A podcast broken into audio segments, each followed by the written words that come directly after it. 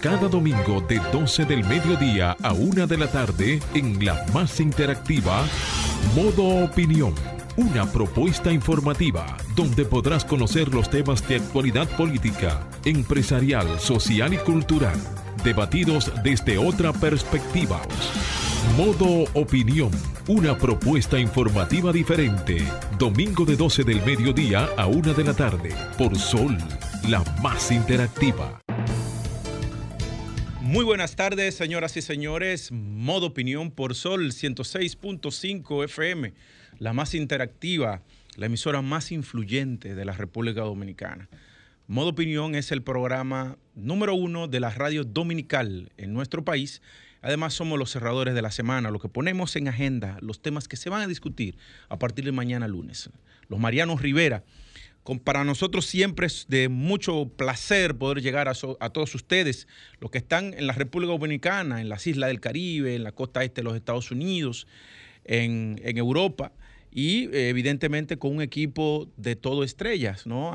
Julia Muñoz Alegre, Samuel Sena, eh, Franklin Tiburcio, Marcia, que es nuestra productora, eh, Fernando, que está en la parte de digital, y hoy tenemos un nuevo integrante, ¿no? Randolph Luna y le damos la bienvenida. Señores, Julia, ¿cómo estás? Muy bien, gracias a Dios. Eh, felicitarte porque el viernes estuviste de cumpleaños, querido Jonathan, que Dios te colme de muchas bendiciones. Eh, sí, él está guapito porque no pude ir a su cumpleaños, pero la labor llamó y ese día... Pero tú sabes que yo te quiero y te adoro. Y, que me, y que me estima va a ser por encima de cualquier cumpleaños. Te declaré la ¿Cuánto cumpliste? 47. ¿Cómo? como el que no quiere la cosa. Pero tú vas para los 50. Sí, yo soy un señor. O sea, que tú te haces la, Yo soy un te haces la prueba de la próstata. Yo pensaba que yo era el único representante de la generación X aquí. O sea, yo estaba orgulloso de eso. No, no, 47. Lo que pasa es que yo me la quiero de muchachito. Igual. Saludos a todos los dominicanos que nos sintonizan aquí en, República Dominicana y a los que se encuentran, eh, a todos los dominicanos yo no digo ausentes, sino a nuestros connacionales que están en Estados Unidos, eh, pendientes de toda la agenda que ha tenido pues el gobierno dominicano con la visita de Luis Abinader y hoy estaremos ampliando un poquito de todo lo que va a pasar esta semana. Bien, Randolph.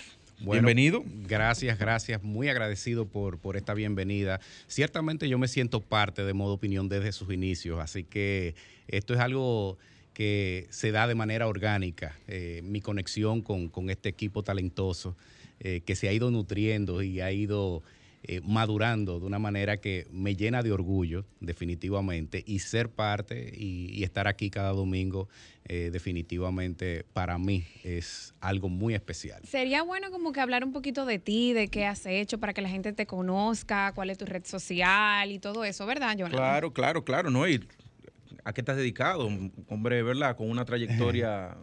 Bueno, básicamente mi, eh, mi, área profesional es el marketing, eh, estrategia de comunicación, eh, ya básicamente en el sector privado, en, diferentes, en diferentes escenarios. Y obviamente eso es algo que, que, conecta con lo que vamos a hacer aquí. O sea que... Perfecto. Mira, Julia, hay que mandarte que hackearon la cuenta de la, Cancillería chilena. Oye, ¿y qué pasó ahí? Pues eso como una pifia de novatos, ¿no? Pero bueno, eh, señores, para, para pasar a las noticias, a leer las noticias, debo decirle que en Nagua acabo de leer que un individuo asesinó a su esposa y se suicidó él.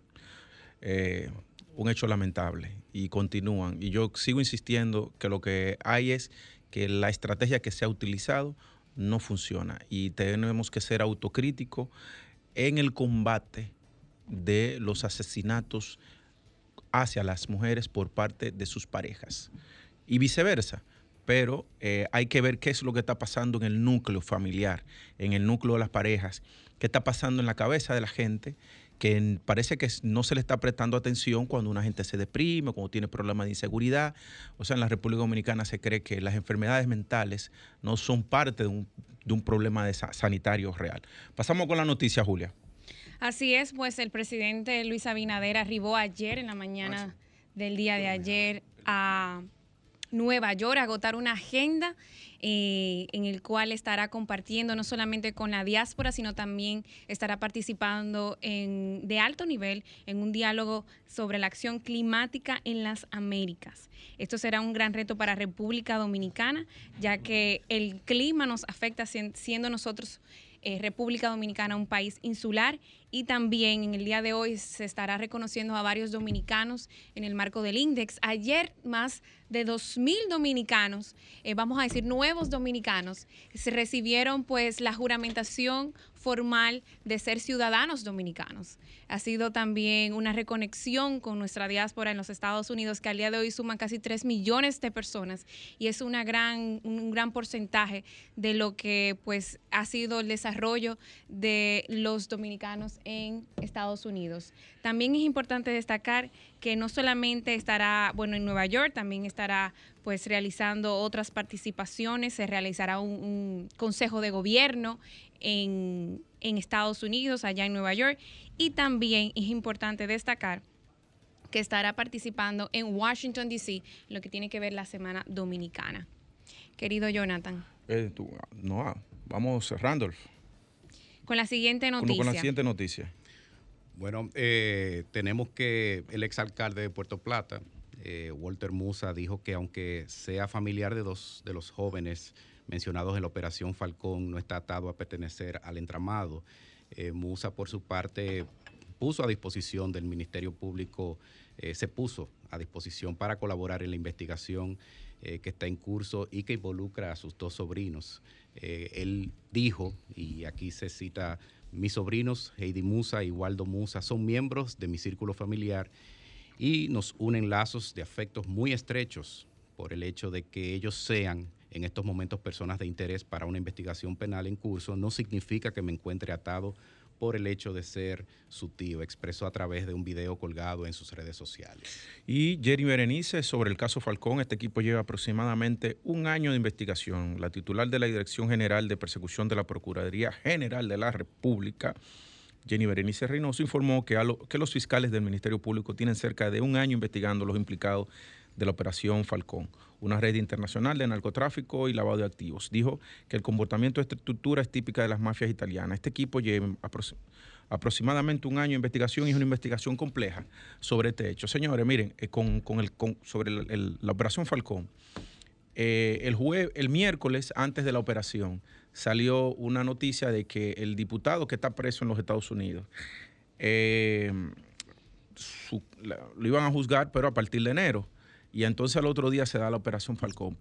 Parece que en el Cibao eh, hay una estructura de mafias y carteles eh, que tienen que ver con el manejo del narcotráfico.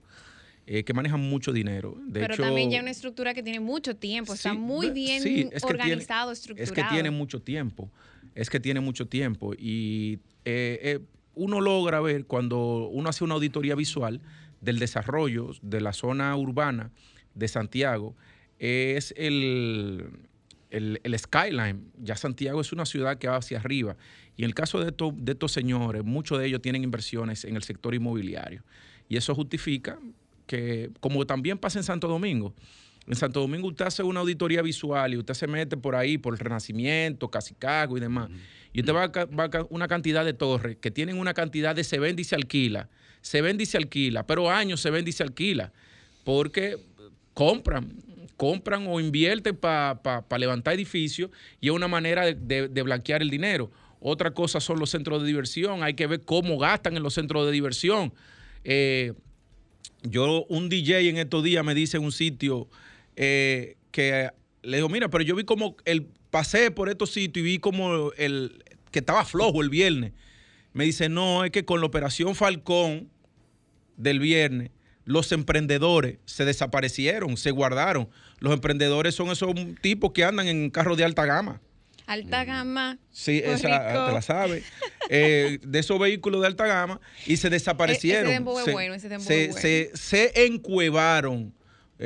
porque los otros días, el domingo pasado lo dijimos aquí, la cantidad de muchachos que andan en Ferrari, en, en Lamborghini. Pero no se va a cuestionar, no se, el punto no es eso, Jonathan, eso, eso va más allá. Entendemos que las autoridades tienen que tener un poquito la, la mano dura, porque vivimos en un, en, un, en, un, en un, territorio, en una isla, que todo el mundo se conoce y sabe todo lo que hace, a qué se dedica, a dónde va, a qué, a qué oficio eh, económico eh, lleva a cabo. Entonces, para nosotros no puedes, y menos en el Cibao, en un pueblo, en una ciudad que todo el mundo se conoce. Yo escuché. Entonces son como que, hay veces como que nosotros no hacemos como de la vista gorda. Se sabe, en el Cibao se sabe se quién sabe todo. todo. Si usted viene de un pueblo. Porque muy chimosos que son también. Y lleva vida. ¿Tú eres del Cibao? Por ahí no hay. a mí no me critique, yo, soy Pero que se conocen en un puño. Ah, se conocen y se llevan la vida. Pero y se es un patio y en el, más en, los pueblos. Más en los pueblos. antes de pasar a la pausa, tú sabes qué es lo malo de esto, que yo he escuchado inclusive análisis en los medios de comunicación de tipo diciendo que desarticular esa red puede acarrear inclusive acarrear problemas económicos, mi hermano. Oiga, y de, fondo lo que hay es una justificación del narcotráfico. Vámonos a una pausa y volvemos. Ahora nos ponemos en modo opinión. 12, 15 de la tarde y continuamos en modo opinión. Ahora vamos a pasar a los comentarios de... ¿De usted mismo? De, de mí mismo. El comentario del señor Jonathan Cabrera. Mire, señores, eh, llena de mucho placer ver la agenda que tiene el presidente Luis Abinader en los Estados Unidos previo a su eh, comparecencia ante la ONU. Sería la primera comparecencia de él, un viaje oficial donde va a poder estar en contacto con muchos mandatarios eh, y altos dignatarios, primeros ministros del mundo, ¿no? Se, se reúnen en este cónclave en los Estados Unidos. Pero además de, eso, que yo creo que es muy importante en términos de las relaciones diplomáticas y fortalecimiento, eh, sobre todo con algunas eh, zonas eh, específicas, que puede ser Centroamérica, como puede ser Suramérica, o aquellos países con los que hay un vínculo histórico fuerte, como el caso Europa, la República Dominicana y España, Francia, Italia, que hay una migración que hace que eh, tenga que haber una buena relación con, esas naciones. Una migración que ha hecho mucho aporte. Y evidentemente eh, se pueden abrir otras, otras relaciones y fortalecer, como es el caso del mundo árabe, porque resulta ser que nuestro presidente tiene origen árabe. Eh, y entonces eso, eso, puede facilitar hasta cierto punto. Sin embargo, lo que yo quiero resaltar es la, que esta agenda que él está ejecutando le ha dado mucha importancia a la diáspora dominicana. Una diáspora olvidada, una diáspora que se le ve, eh, que no recibe los beneficios que debe recibir, que no, en función del aporte que le hace a la dominicanidad. Yo recuerdo que una vez en, un, en un programa de radio que me invitaron y yo hablaba mucho, yo era un, un, embajador de la marca País, eh, escribía muchísimos artículos sobre ese tema, desde los años 2000 temprano.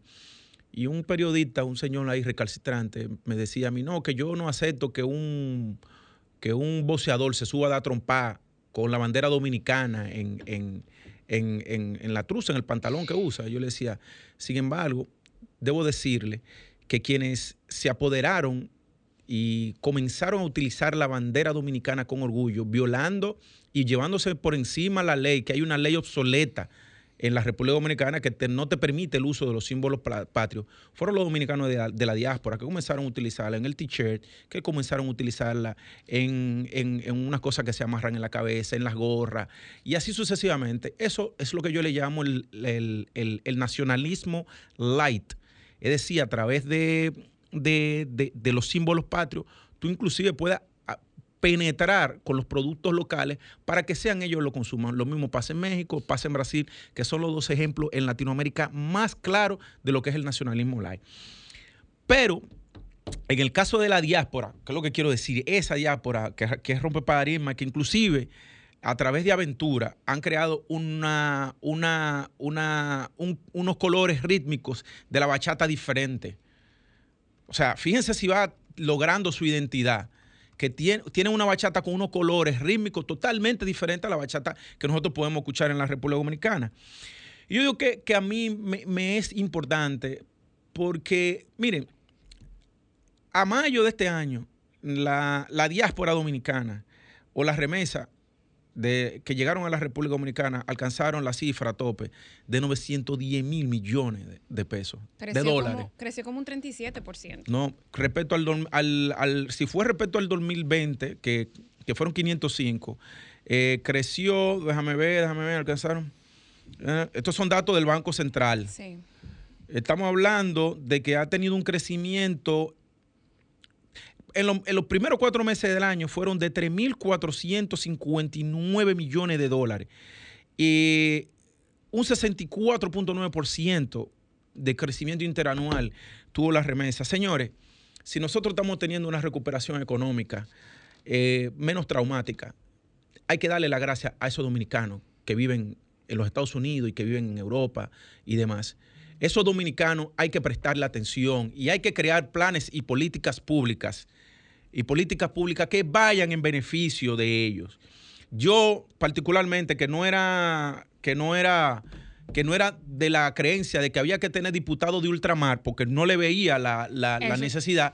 Sin embargo, sin embargo, yo creo que sí, que tiene que haber programas y políticas que puedan ser ejecutados para la diáspora y que ellos puedan tener incidencia. Y esa petición que ellos hicieron de que se le integre en el diálogo nacional, yo creo que el presidente debería designar un procónsul que se encargue de generar los talleres. ¿Un Procónsul. Búscalo, aprende. RAE.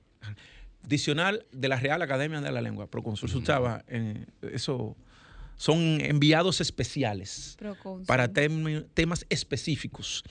Entonces, un procónsul que vaya a levantar con talleres, con didáctica, con metodología, a a ver cuál es la visión que tienen los dominicanos y se pueda incorporar al diálogo nacional, que me parece extraordinario porque la República Dominicana hacía tiempo que necesitaba una serie, una tercera ola de reformas, pero además que se, se convocaran a todos los sectores sociales para discutir a partir de una crisis sanitaria que ha provocado una crisis económica.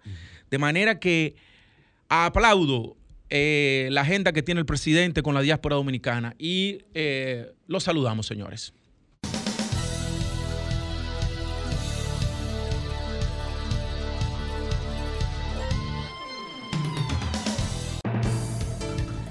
Y ahora continuamos con el comentario de la señora Julia Muñoz Alegre. Hola Julia. Muchísimas gracias Jonathan. Y en ese mismo orden, hablando de, este viaje del presidente que ha generado bastante eh, revuelo en las redes sociales, justamente en el día de ayer, eh, a su, vamos a decir, a su llegada al Aeropuerto Internacional de las Américas, llamó mucho la atención, eh, ya que tomó un vuelo comercial a través de la compañía Delta y generó pues un encuentro de debates en las redes sociales. Dicen que los pueblos tienen los gobiernos que merecen y así es una reconocida frase acuñada en el siglo XVIII por en ese momento eh, el italiano José de Maistre, erróneamente atribuido a Maquiavelo, pero que realmente nosotros debemos de tenerlo muy en cuenta cuando ocurren estos tipos de acciones y que, y que se genera un debate muchas veces positivo y negativo. ¿Por qué digo esto? Porque hemos llamado por mucho tiempo a realizar cambios en la administración pública, a generar, vamos a decir, reformas en las leyes y en, políticas públicas que generen un mayor beneficio para la población. Y eh, esto no ha sido casualidad el que el presidente haya viajado en un vuelo comercial junto a su esposa y una comitiva del gobierno.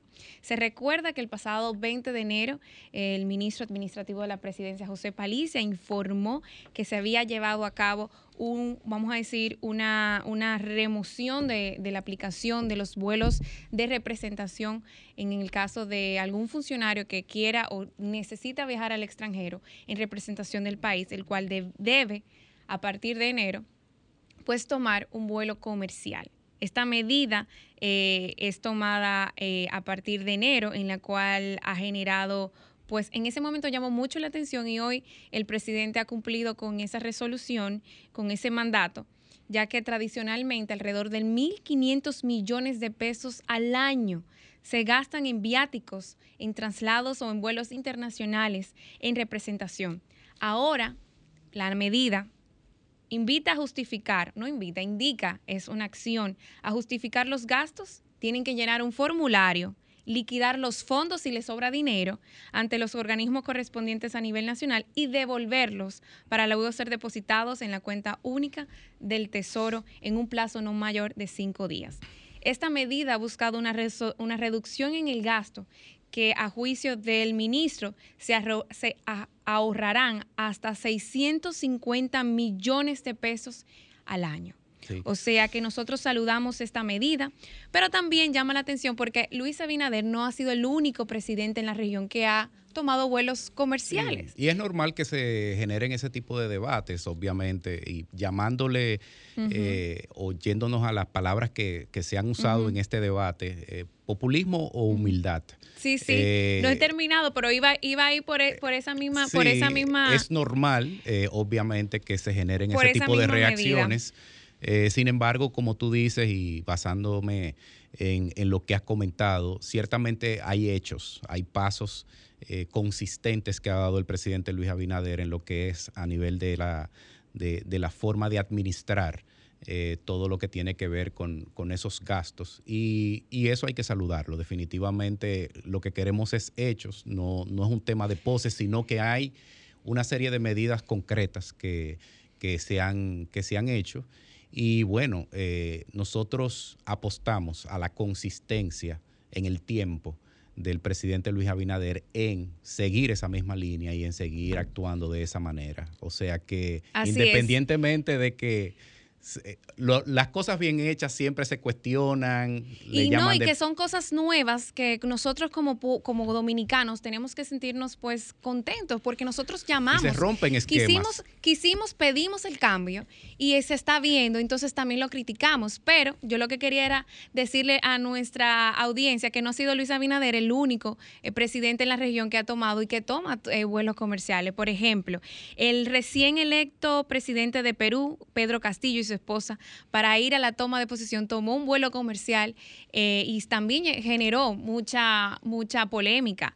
También en, en este mismo año, en julio, el presidente de México, Andrés Manuel López Obrador, voló en un vuelo comercial, no, perdón, hace un año, para visitar al presidente Donald Trump. Eh, también la, ah, la, canciller alemana Angela Merkel recurrió a una compañía europea para llegar a la cumbre del G20 eso también generó muchísimo la atención.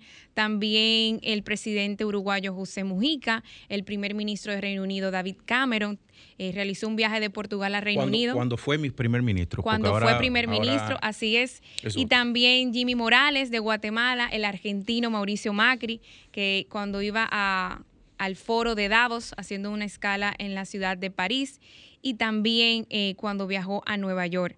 Hasta la propia presidenta croata, Colinda Grabar, llamó la atención cuando iba a visitar, apoyar a su equipo en la Mundial de Fútbol de Rusia y para eso utilizó un vuelo comercial en la cual generó mucho la atención.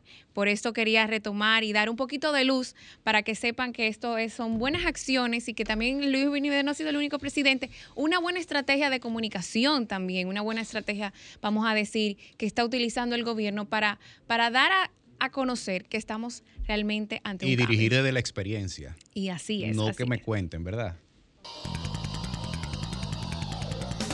Modo Opinión presenta la entrevista. 12.34 de la tarde y ahora continuamos con nuestra entrevista central y con un tema sumamente importante porque se han aperturado las clases ya y evidentemente que todos los padres tienen su preocupación y para eso hemos eh, convocado al doctor José Oria del Castillo, pediatra y presidente de la Sociedad Dominicana de Vacunología. Y vamos a hablar sobre el tema de la, de la vacunación anti-COVID para niños menores de 6 años y, también el tema de la, de la variante Delta. Doctor, buenas tardes y un gran placer tenerlo con nosotros. Sí, muy buenas, muy buenas tardes. Gracias por la invitación. Doctor, se abren las clases, eh, la mayoría de los protocolos, para no decir todos, hablaban de que la vacunación iba a ser de 12 años para arriba, no de 12 años para abajo. Sin embargo, eh, eh, queda claro que los mayores vectores de la, del COVID, hasta cierto punto, bueno, mayores no, vectores, porque parece que el, virus no les ataca igual, son a los niños, a los menores. Entonces, la necesidad de vacunarlos, ¿qué hay? Porque yo ya he escuchado que hay colegios eh, privados donde ha, ha, habido que cerrar aulas porque algún niño estuvo, llegó contagiado, se contagió por el COVID. Sí, sin lugar a dudas, es de, la, de los retos que nos enfrentamos en, en la pandemia. La presencialidad, por un lado, de las clases, que ya, ya es necesario, más eh, la situación de la pandemia que persiste y más ante la eh, inminencia de que nos empieza a impactar la variante Delta. Eh, fíjate que los niños eh, no, son, no, no han sido los más afectados. Eso lo vimos desde China. Ahora, el problema es que teníamos que enfrentar un mal mayor a las personas mayores, vulnerables, con situaciones de enfermedad que podrían llevarlo a la muerte si tomaban el COVID. Pero a medida de que salieron las vacunas y, y se empezó a vacunar y se tiene una vacuna, se tiene vacuna a partir de los 12 años, pues no ha dado tranquilidad. Sí. Pero el concepto de vacunología es que tenemos que usar esta herramienta en toda población que puede impactar. Me hago entender. En los, en los, en los niños, eh, eh, realmente eh, es de 6 a 11 años, porque ya eh, Dominicana está vacunando de, a los adolescentes de los 12 años. Sí, el exacto. problema es que estos niños, sí, dígame, adelante. Sí, sí doctor. Eh, eh, ciertamente, como usted dice, y hay un debate eh, a nivel internacional y como usted sabe, eh, la FDA recientemente eh, rechazó lo que era lo del, lo del refuerzo. Bueno, pero ya eso es otro tema, pero localmente la sociedad... Eh, la, la, el Colegio Médico Dominicano dio su posición con respecto a sugerir que... La tercera que, vacuna. La no, que se vacunaran los, los menores, ah, los menores. De, de 12 años. Eh, y hay opiniones encontradas. Usted como experto y ya hablándole a los padres que obviamente tienen muchas eh, reservas en cuanto a lo que es riesgo-beneficio. Eh, ¿qué, ¿Cuál es su opinión al respecto y, y qué usted podría decirle a, a, a esos sí. padres que definitivamente tienen que tomar una decisión? Perfecto, pero quiero hacerte una aclaración. La FDA no, no maneja el mundo, ¿eh? Si no, no estuviéramos poniendo vac la vacuna Sinovac. Correcto. No, no maneja son el mundo, pero, pero son pone opiniones, la pauta. Porque sabemos que está. No, eh, hablando de perdón, Estados Unidos, perdón, vamos a decir perdón, como principal referente. Eh, vamos, tenemos. Vamos, vamos, la espérate, FDA no ha rechazado la tercera dosis, la rechazó por encima de 65 años. ¿Cómo? ¿Por encima de cuánto, doctor? De 65 años a personas con problemas. Sí, sí, estábamos hablando claro de edad. recomendó. El debate es en no, función. No, pero quería, quería, no, no, quería aclarar lo de la tercera dosis. Correcto.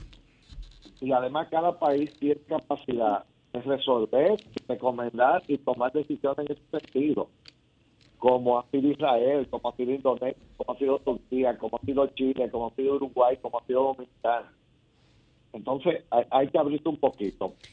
Pero de todas maneras, vamos a entrar al tema que me, me pregunta. Sí. Doctor, eh, yo quería... Eh, sí, sí. Porque el doctor iba a contestar.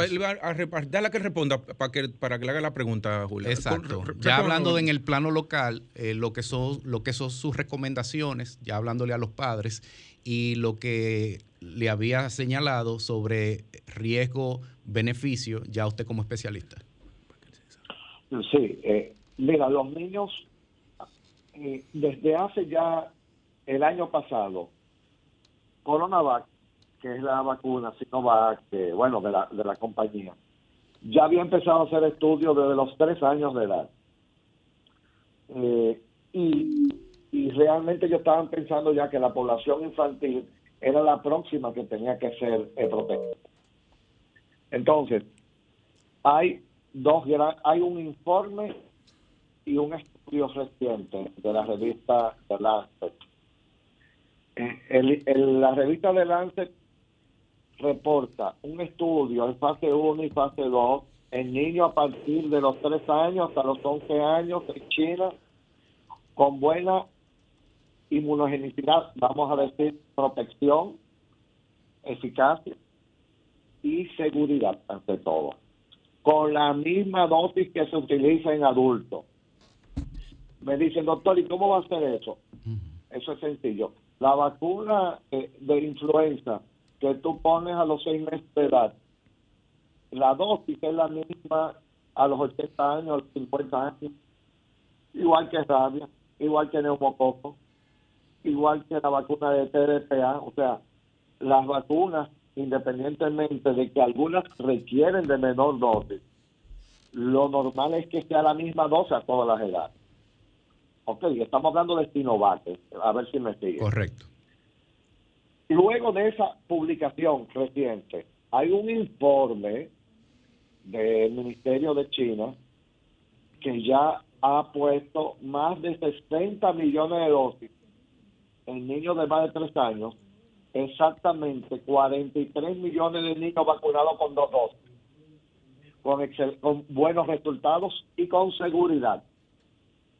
Entonces, en base a esto, esto, a ese estudio a este informe, entonces muchos países ya están ponderando aplicar la vacuna no a partir de los tres años, van a poner a partir de los seis años, que es cuando eh, la escuela, vamos a decir, el colegio, la parte de primaria comienza. Eh, eh, ahora mismo Chile ya empezó esta semana, el lunes, el lunes, y hace, y el primer país que comenzó después de China en Occidente es El Salvador también comenzó con la vacuna Sinovac o Sinovac. Doctor. Eh, sí, adelante. Disculpe, disculpe. Yo creo, yo creo que para que la población entienda qué significa que está circulando pues la delta aquí en el país, para que la gente entienda cuál es la diferencia entre el COVID y, y, y sus variantes. Y sus variantes, para que pueda entender qué significa todo esto. Sí, es importante porque algunas veces no se comprende en su justa dimensión y tampoco podemos estar alarmados. Eh, de la, cuando hay una, un proceso infeccioso en una persona que dura mucho tiempo, no vacunado, que su defensa es tan baja, está la probabilidad de mutar. Ha habido miles de mutaciones, pero hay algunos que se llaman variantes de preocupación que nos preocupan porque probablemente, probablemente no, son más contagiosas. Y se tiene todavía estudios que pueden ser eh, producir más eh, una enfermedad más grave. Pero de que si son más contagiosas, sí.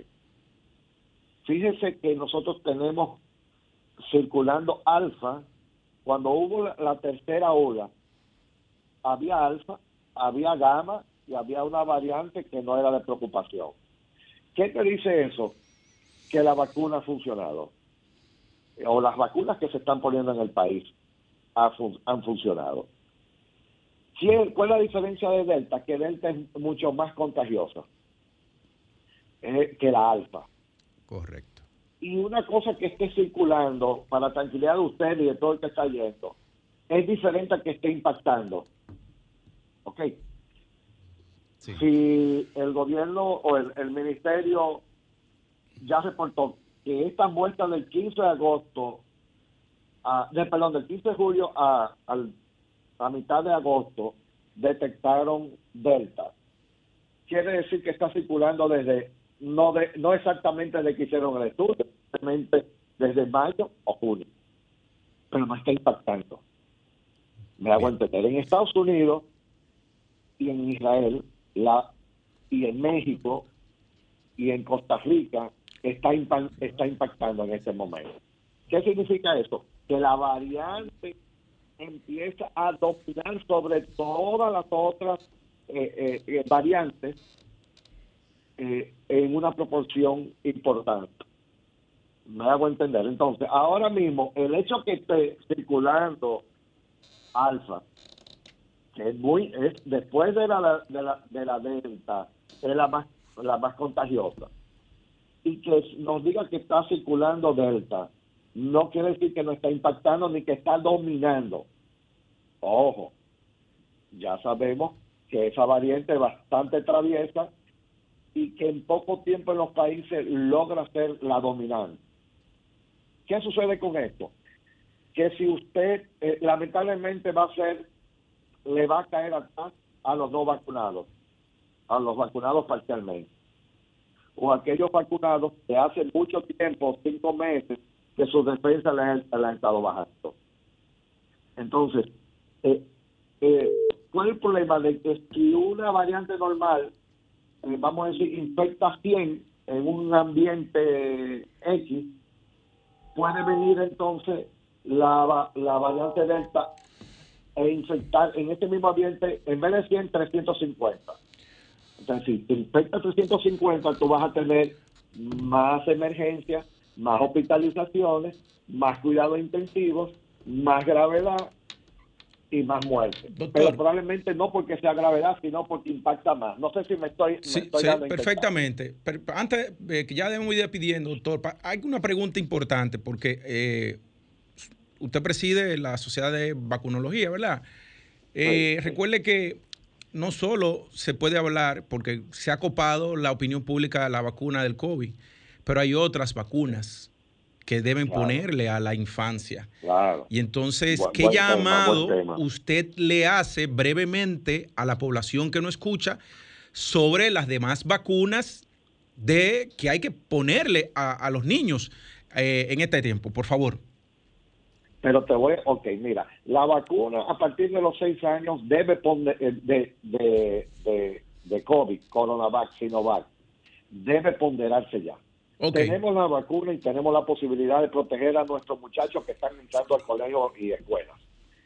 Hay que ponderarse porque tenemos que sentarnos con Gabinete de Salud, con las autoridades, con otras sociedades, a crear un racional, que tenemos información en ese sentido y que se cree un protocolo. Eh, entonces yo creo en cuáles son los niños que deben empezar, los niños que tienen asmáticos, que tienen problemas renales, diabéticos y luego. Yo creo que ya hemos llegado a ese punto, pero hay que sentarse a consensuar y a tomar medidas en ese sentido. Y dentro de ese protocolo, y me voy a lo que eh, usted está refiriendo, es que durante la pandemia en el mundo, en Latinoamérica, la cobertura de las vacunas rutinarias de hepatitis B, polio, sarampión, difteria, tétano, rotavirus, neumococo, influenza, bajó. Eso es grave. Estamos muy, eh, sí, bajó.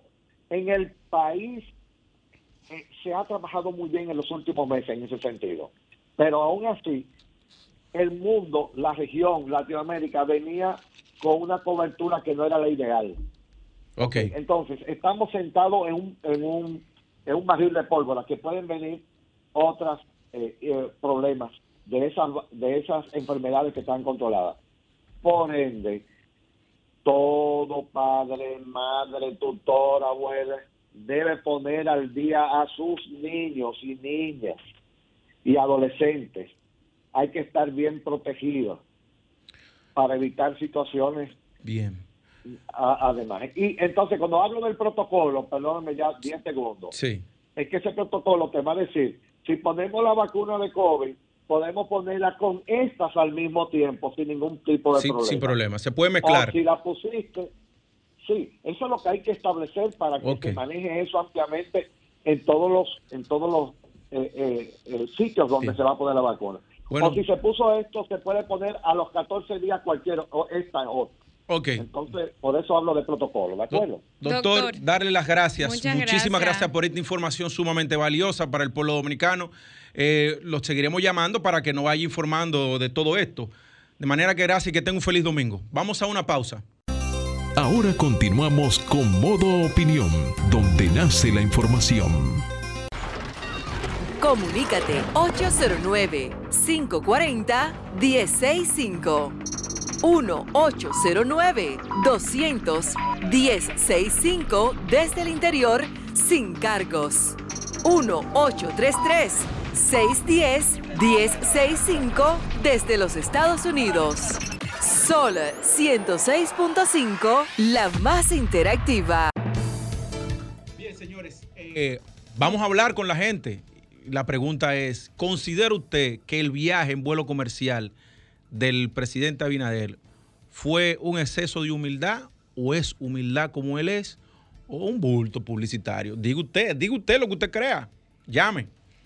Señores, porque que ha habido un run run en la, en la, en la, en las redes sociales con eso del vuelo. No, realmente, no, realmente la población no se esperaba un presidente tan abierto, tan, tan hermano, cercano, ya tan acabo de ver, acabo de ver que anda sencillo, apiándose en cada esquina ahí en, en Nueva York, en el Eh, Bronx y nadie cosas. se iba a imaginar que un presidente iba a coger su maletín, su maleta y le va a sería, subir. sería bueno que los dominicanos que están ahora mismo en Nueva York nos llamen y que nos digan si vieron a su, a su presidente y qué ellos opinan de eso. Realmente la diáspora dominicana estuvo mucho tiempo olvidada. Tú sabes que y esto pero, ha generado pero, gran, pero esa gran diáspora es súper hinchinchadora porque agarra, lo único que sabe es quejarse y decir muchas cosas también.